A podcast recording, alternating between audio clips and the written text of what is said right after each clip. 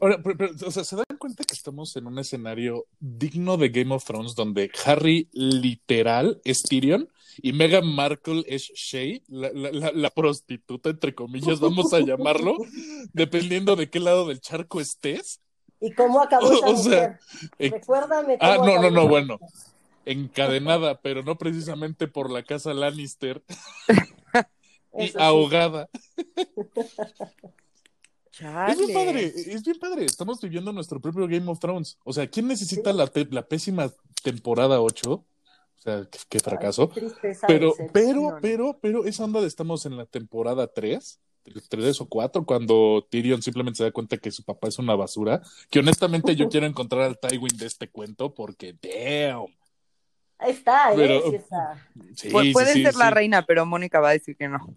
Pero, pero, No. pero es, pero es nuestro Game of Es- Thrones. es- o sea, es, Es, más padrísimo. Carlos. Carlos es más.